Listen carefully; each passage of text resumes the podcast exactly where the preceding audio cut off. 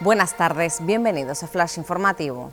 Alerta en la ganadería. En un mes habrá que sacrificar al ganado. Los fabricantes de pienso advierten de que si no hay ayudas directas a los ganaderos de forma urgente, no podrán alimentar a los animales. El sector, según indica, está en riesgo de desaparecer por la escala de precios. Torres plantea que Sánchez explique en Canarias el arreglo con Marruecos. El Pleno analiza este jueves nueve propuestas de resolución presentadas por los siete grupos, todas ellas relacionadas con el contencioso del Sáhara y el giro diplomático. Nueva Canarias y Coalición Canaria se alían en la exigencia de un referéndum.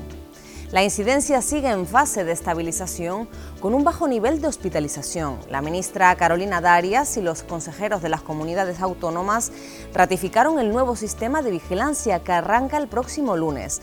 La asistencia se centrará en personas con factores de vulnerabilidad, ámbitos vulnerables y casos graves.